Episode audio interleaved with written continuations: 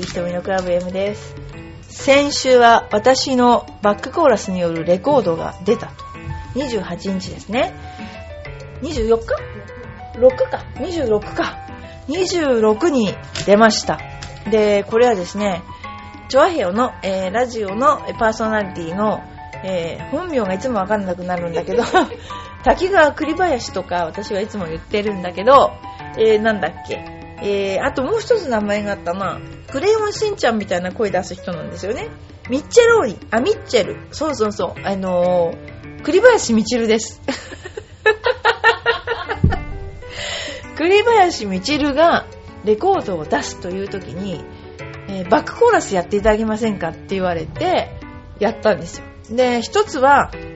イタリア語で巻き舌で歌いまくり、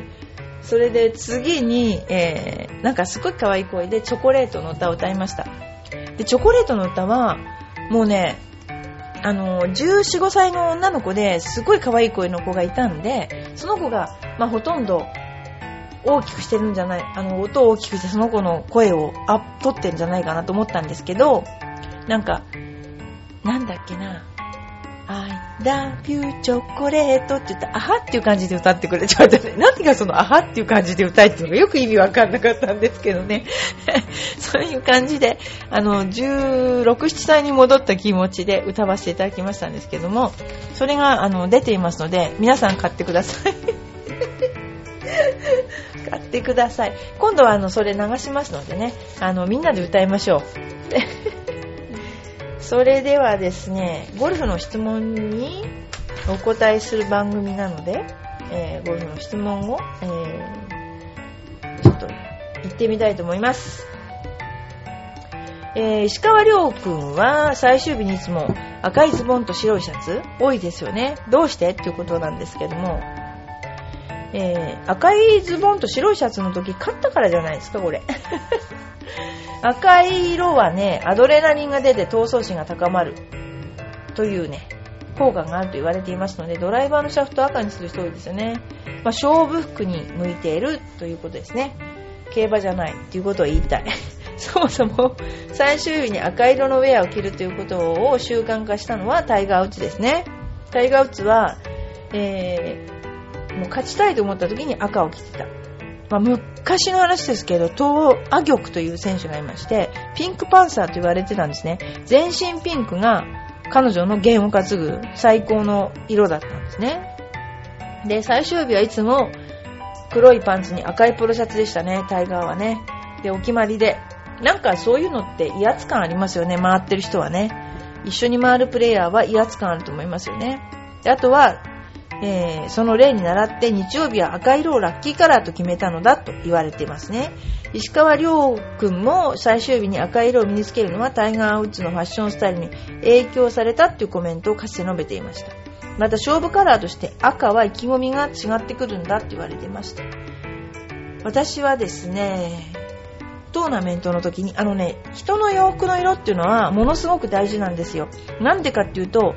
3人で回ってても、その3人のうちにね、主役にならないといいスコアって出ないんですよね。だから、目立つ方がいいわけですね。で、例えば、奇抜でもいいし、何しろ目立つとそこのところに目が行きますよね。スコアもそうですけど目が行くでしょ？そうするとギャラリーがね、目が行くってことはその人が主役になるってことなんですよ。で、多分それは主役になると全体の雰囲気がね、そうなってくると非常にプレーってしやすいですよ。で、そういった意味で、やっぱり目立つ服装をするっていうのは鉄則ですね、メンタルトレーニングの。それで、私はどうしてたかというと、当時女子プロ界というのは男性のようになれば強くなれるとみんな思ってた時代だったんですね。だから、えー黒いズボンに白いシャツに男性用のベルトみたいな感じの人が多かったんですよ。なので私は逆にチャラチャラした服をわざと着たんですね。で、ありえない、昔ありえないっていうようなヒラヒラした服とか、えーそうですね、アマチュアじゃないのって言われたんだけど、よくそういう服を着ました。っていうことはね、あなたたちは一生懸命やって黒白で、えーベルト、もう精神性ゴルフに取り組んでるけど、このチャラチャラしたお姉さんは一体何なのと。で、このチャラチャラしたお姉さんがいいスコア出したら自分を否定したくなりますよね。そういうのが狙い。でも、あの、私はね、全然、その、チャラチャラした服を着るといいスコアが出ないっていうのが昔のね、女子プロの考え方だったのね。だから私はわざとそういうチャラチャラしてたわけですね。で、昔はね、今と違って痩せててね、えー、166センチ47キロぐらいだったのね。だから、今の金田久美子さんより多分痩せてると思うんですよ。何でも着れたしね。だから ひらひらのスカート着てやってましたね。もう、ほんと。で、バンカーの時足が開かなかったのが頭に傷でしたね。そんなようなことです。服もね、大事。あの、要するに誰が主役かっていうことですね。それがすごい大事になります。あの、試合の時はね。あの、結構ね、あの、華奢な人がブンブンクラブを振るとかいうのも威圧感ありますよね。要するに、ブンブンクラブを振るっていうのは、結局ね、あの、怖いもの知らずってことなんですよ。で、怖いもの知らずの人ほど、あの、恐れるものはない。あの、ベテランのプレイヤーはね、この人何するの？っていう、プロテスト置かれたての選手ほど怖いものはないですよ、本当に。だから、あの、迫力のあるスイングをするっていうことは、プロとして非常に大事なことですね。なので、私も、あの、すごくスイング早かったです、当時はね。今打ったのっていうぐらい早かったですね。そんな感じの、やっぱり心理的な戦略ですね、それはね。とても大事なことですね。次に行きます。ランドの前の朝食。ランドの当日の朝食は何を食べますか？それとも何も食べませんか？えー、高速のパーキングでの朝食になる場合ね、やっぱり納豆と味付け海苔かな？みたいな。皆さん身近なところではどうでしょう？やはり納豆と焼き魚定食？本当はパンですか？みたいな。そういう質問が来ています、えー、まあねこういうのはパーキングで食べてるとこですね。昔はねゴルフ場で食べたもんですよね。今ゴルフ場で食べる人本当見かけないですね。あのセブンイレブンで買ってる人も多いしあとはそうですねパーキングだとうどん食べてる人もいますよね。まああのラウンド前の朝食は炭水化物を食べてもらいたいなと思います。即やっぱりあのエネルギーとしてあの活用するゴルフはエアロビクスですからやっぱりその炭水化物を燃焼するっていうことがすごい大事なことなので、えー、食べてほしいなと思います、まあ、あのどこでもいいんですけどね食べたいって気持ちになりますよね運動する前はねそうですねまあなんかもし本当に食べなかったらですね、あのゼリーありますよね。ウィーダーインゼリーみたいな。ああいうのもありかなとちょっとは思います。まあ、でもゴルフ楽しみに行くんですからね。あの、食事もね、楽しく行きましょう。で、昨、あ、もう一つね、質問ね。えー、っとですね。例えば、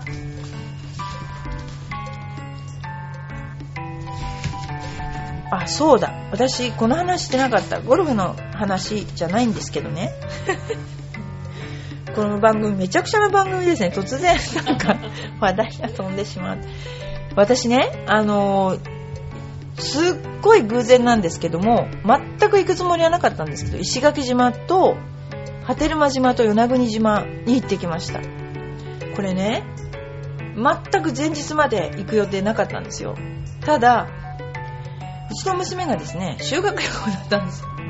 で、行く朝になったら全身ね、地図上のジンマシンができてしまって、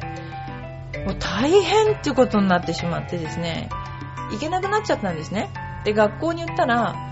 保護者ついてきてくださいと。保護者怒り続けてください。っていうことになって、石垣島に行きました。で、石垣島のパワースポットを訪ねました。でも綺麗でしたよ。あの、おばん崎とか、カビラ湾とか、あとは、なんだろう、大浜？その辺行きましたね。で、非常に綺麗で、で、カビラ湾に行った時に、カビラ湾っていうのは本当にエメラルドグリーンの、えー、湾なんですね。で、なんか観光地化されてるかなーって思ったんですね。だから、私ここやだなー、あっちの反対側の無人島行きたいなーって言ったら、一緒に行った人が、沖縄ってね、面白い、あの辺って面白い風習があって、神様と通じてる人を神人と書いて神んちゅって呼ぶんですよ。で、ノロっていう人がいて、ノロは、要するに霊媒みたいな人霊感がある人それからね、司っていう人がいるんですよ。司っていうのは、向こうのね、神社、おたけって言うんですね。よくこっちでも言いますけどね、神社のことおたけって言うんですよ。そのおたけの祭事を司る人が司って言うんですよね。で、私そのね、実はその前日にカミンチュさんに会ってたんですよ。で、そのカミンチュさんが司さんを紹介してくれて、司さんに案内してもらってたっていう、それ自体も、それ行った自体がスピリチュアルな旅みたいなことになってしまって、で、その、無人島に行きたいなって言ったら、その司さんが、島草履買ってくるって。島草履って何つら、その、やっぱりあの辺では、あの、ビーチサンダルじゃなくて島草履って言うんですって。で、島草履を買ってですね、あの、その時は、あ、引き潮だったらいけるんだって言われて、えー、もう本当に、私その時車軽借りてたんですけど、レンタカーで。もうありえない細い道、ここ行けって言われて、もうダウンヒルですよ。左足下がりだったら絶対打てない。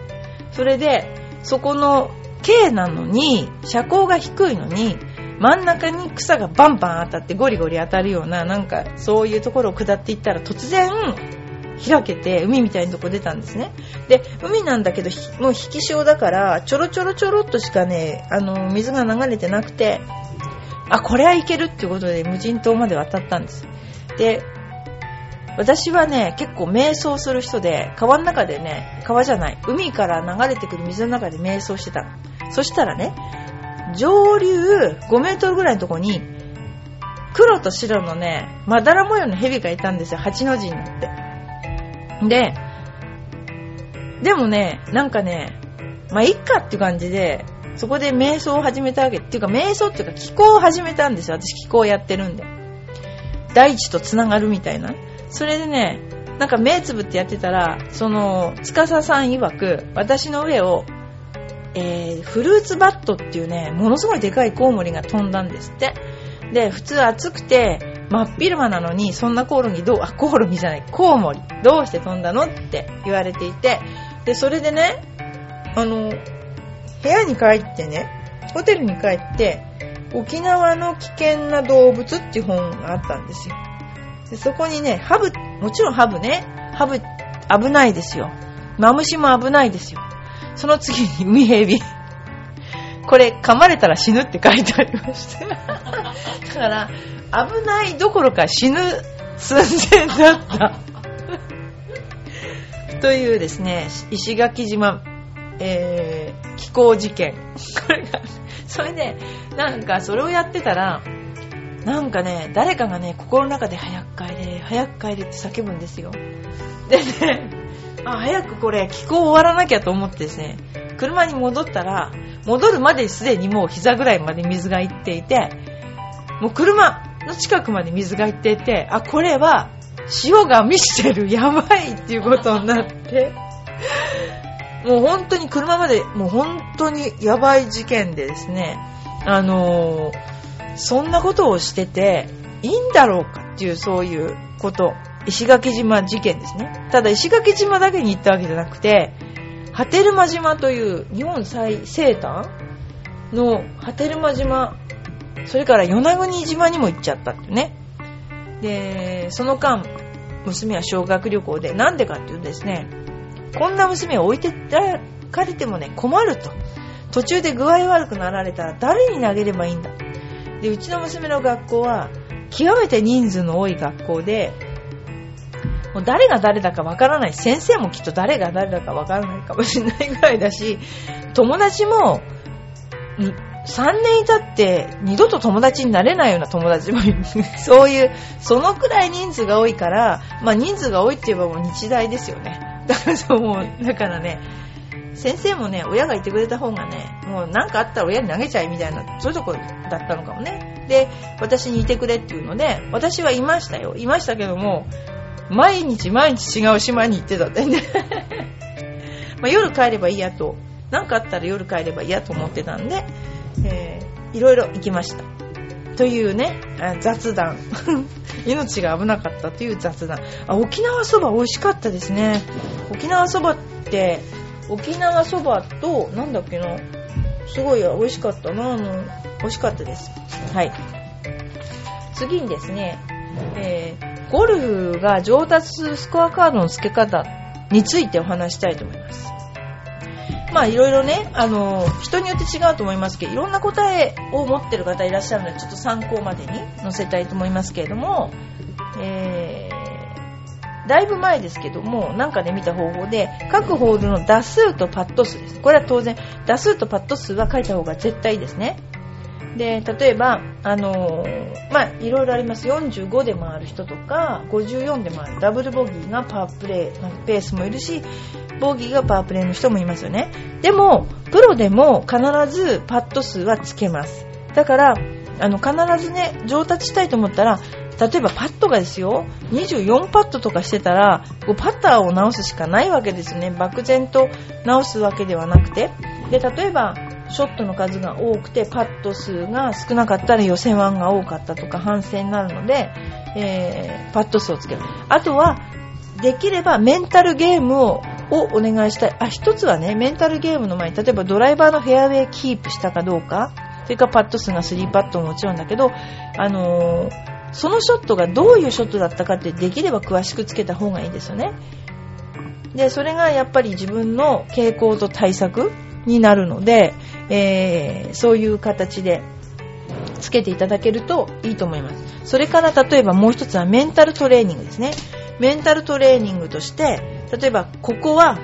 絶対に池に入れたくないと思ったとかそういう心の動揺ですよねあのそういうのを書くのもすっごく大事だと思います、えー、こういう場合は自分は動揺しやすいとか、えー、左側に OB を見えたら左側に打ってしまうとかそういうなんか心と自分の体の関連性っていうのを非常にですね大事にして、えー、そういうなんていうのメンタルスコアカードっていうんですけどもそういうのをつけるとすごくいいと思います。だから単純にミスしたからとか単純に成功したからとかそういうことじゃなくてゴルフっていうのは質を良くすればいいスコアが必然的に出るので質を良くするためにどうしたらいいか？だから結局結果往来とかじゃなくてねあのゴルフの質を高めるという意味で、えー、できれば全てのショットを買っていただければいいかな。で、あのー、書かなくても覚えてればいいです。鮮明に覚えてれば全然問題ないです。ということで、スコアカードは、そういうメンタル面のスコアカードと、パッティングを入れたスコアカードをですね、あの、必ず皆さんつけていただいて、後で、やってる最中はもう反省なんかできないんだから、後で、あの、考える。後で資料として、自分の工場の資料として、えー、使っていただくことが大事かと思います。ということで、バーディーひとみのクラブ M ですけれども、えー、なんだかいろいろな方向に話が飛んで、飛んじまいましてすいませんけれども、えー、まあ、私の活動としてはではですね、なんだかいろんなとこに行くんですね。それをですね、あの皆さんにもちょっとお話したいと思います。はい、どうもありがとうございました。